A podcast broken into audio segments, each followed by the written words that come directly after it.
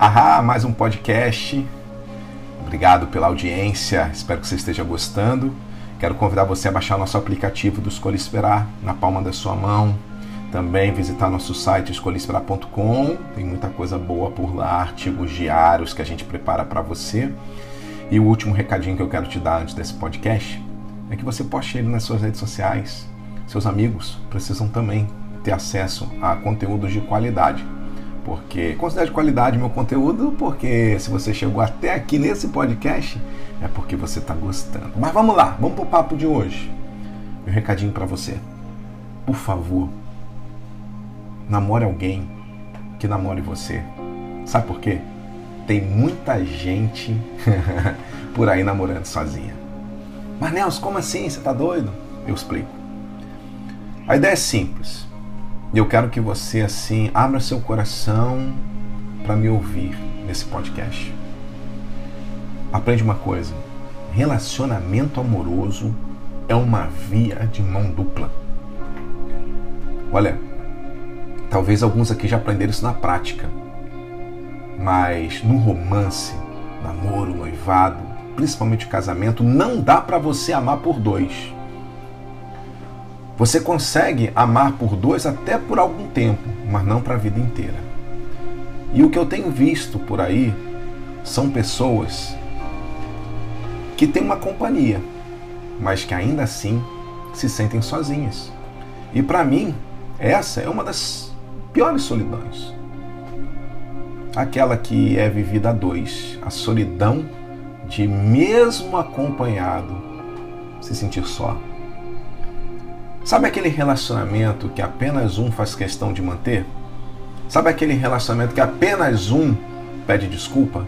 Sabe aquele relacionamento que apenas um se importa com o que o outro sente? Sabe aquele relacionamento que apenas um dedica tempo de qualidade? Sabe aquele relacionamento que só um busca satisfazer o outro e deixar o outro feliz? Sabe aquele relacionamento que só um diz sim o tempo todo?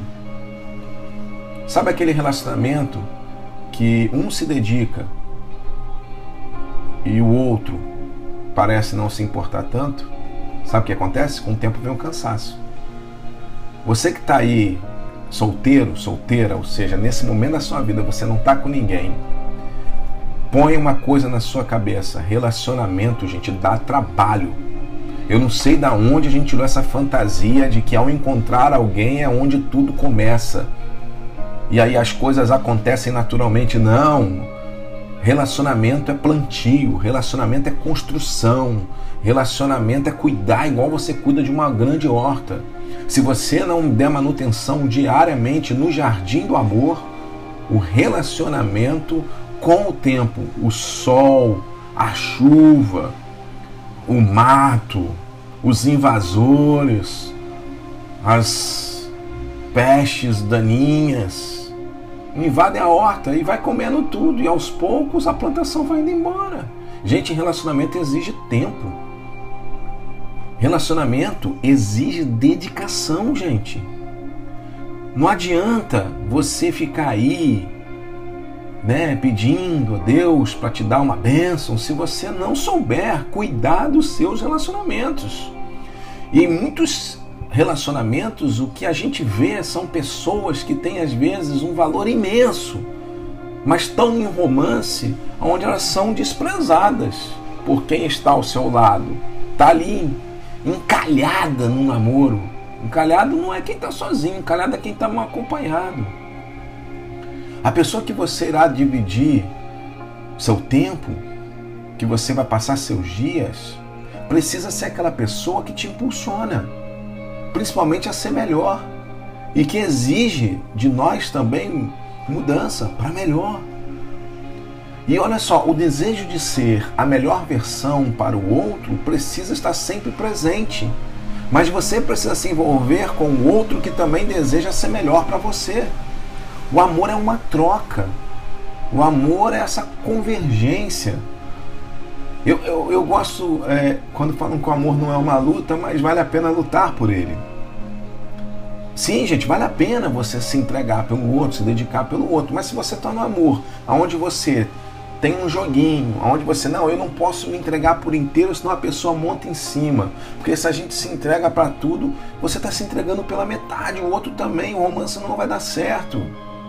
O amor é doação, gente. E tem muita gente por aí que está mergulhada no egoísmo. Só vai ser possível viver um amor segundo o que está escrito lá em 1 Coríntios 13, a epístola do amor, 1 Coríntios 13. Lá fala, gente, chama a responsabilidade. O amor é paciente, o amor é bom. Mas o amor não busca seus próprios interesses, não se ressente do mal, não é vingativo, não é orgulhoso. Então, por favor, se envolva com alguém que se envolva com você também. Se comprometa só com alguém que está comprometido com você também. Só invista num romance se você vê uma pessoa investindo também. Alguém que esteja disposto, por exemplo, a ser seu abrigo, aguentar suas chatices, aguentar seu mau humor. É disso que eu estou falando. O amor não é do casalzinho de mão dada que você vê no Instagram. O amor acontece quando a gente está chateado, quando o outro tem paciência de nos ouvir, quando a pessoa tira tempo para investir na gente, a gente tira tempo para ouvi-la também. E olha, eu peço que você convide Jesus para fazer parte do seu relacionamento todos os dias. Porque é somente Cristo, somente através dele que podemos ser pessoas melhores para o outro.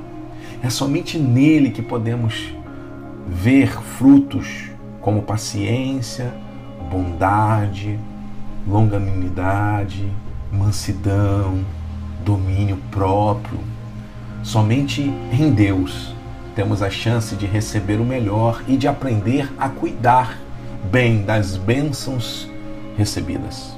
Eu espero que essas palavras tenham alcançado seu coração e se elas te tocaram, se valeu a pena você ouvir até o final, por favor, eu quero que você dê um print agora nesse áudio, nessa tela e posta nas suas redes sociais e marca a gente.